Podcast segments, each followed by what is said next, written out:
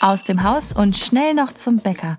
Oft bleibt nicht viel Zeit zum Essen, von täglichem Kochen ganz zu schweigen. Doch wer darunter leidet? Niemand Geringeres als wir selbst. Zucker hat viele Namen und ist auf den ersten Blick gar nicht so leicht erkennbar. So tappt man in eine gemeine Zuckerfalle, wenn man zum Beispiel bei einem fertigen Krautsalat, der auf den ersten Blick vielleicht ganz gesund erscheint, eine richtige Kalorienbombe zu sich nimmt. Die Ernährungsform Clean Eating nimmt sich diesen Problems an und verzichtet ganz bewusst auf Fertiggerichte, Fastfood und hochgradig verarbeitete Lebensmittel. Eigentlich ganz einfach, oder? Ich frage nach bei Kerstin Dobberstein, einer Ernährungswissenschaftlerin aus Berlin. Was genau bedeutet Clean Eating eigentlich? Wie esse ich denn clean? Also Clean Eating ist eigentlich eine Ernährungsform, die nicht ganz neu ist. Und bei Clean Eating geht es darum, dass man Lebensmittel, die möglichst wenig verarbeitet sind, also quasi Grundnahrungsmittel einsetzt.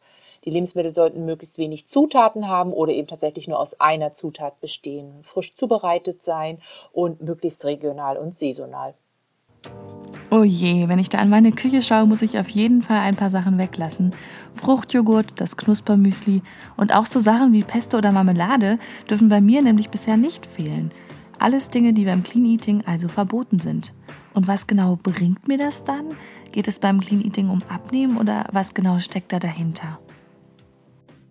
Also es ist eigentlich keine klare Diätform, sondern eine, ein Ernährungsstil, eine Ernährungsform.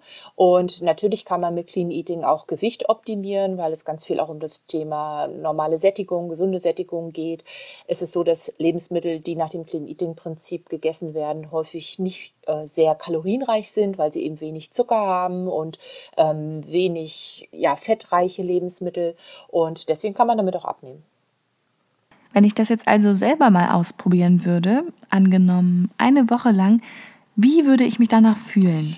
Also ich glaube schon, dass da muss man natürlich ein bisschen körpersensibel auch sein, um da wirklich auch so kleine Veränderungen zu merken. Aber das Clean Eating Prinzip führt relativ schnell dazu, dass man weniger Heißhunger hat auf Süßes, weil man ja grundsätzlich auf Zucker auch verzichtet und auch auf Süßungsmittel an sich. Ich glaube, das ist ein sehr, sehr guter Effekt und doch durch den höheren Anteil an Gemüse und pflanzlichen Bestandteilen, glaube ich, ist es so, dass es sich auch sehr positiv auf die Verdauung auswirkt. Na, das klingt doch super. Ich nehme die Herausforderung an und werde mich nun sieben Tage lang ausschließlich clean ernähren.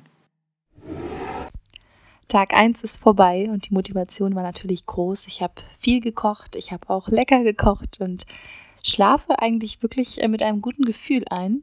Ich hatte zwischendurch keinen Hunger, ich habe einfach nur drei Mahlzeiten heute gegessen und bin glücklich, satt und zufrieden.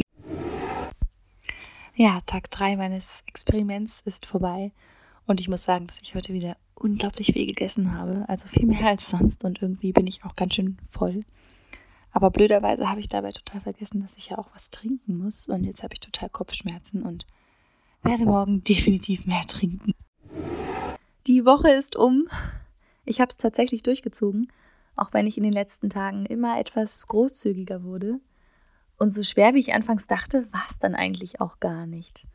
Ein Effekt gibt es auch schon, ich muss sagen, dass ich zwischen den Mahlzeiten überhaupt keinen Hunger mehr habe und ich bin auch viel seltener schlapp und müde. Also ich fühle mich wirklich richtig, richtig gut. Eine super Sache.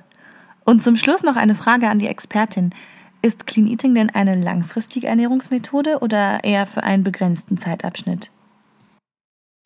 Ist es ganz klar für eine dauerhafte Ernährung geeignet weil es eben auf kein Lebensmittel in dem Sinne verzichtet, äh, keine Nährstoffrelationen äh, bevorzugt, sondern eben wirklich eine gesunde Mischkost ist sozusagen. Und außerdem ist es so, dass es reich an Gemüse ist, reich an Obst ist, eiweißhaltig ist. Also da ist alles dabei, um sich dauerhaft damit zu ernähren. Das werde ich definitiv versuchen und in Zukunft so oft wie möglich cleane Mahlzeiten in meinen Alltag einbauen. So ganz möchte ich aber nicht auf mein Marmeladenbrot, die Pesto-Nudeln oder ein Gläschen Wein verzichten. Man muss ja auch genießen dürfen.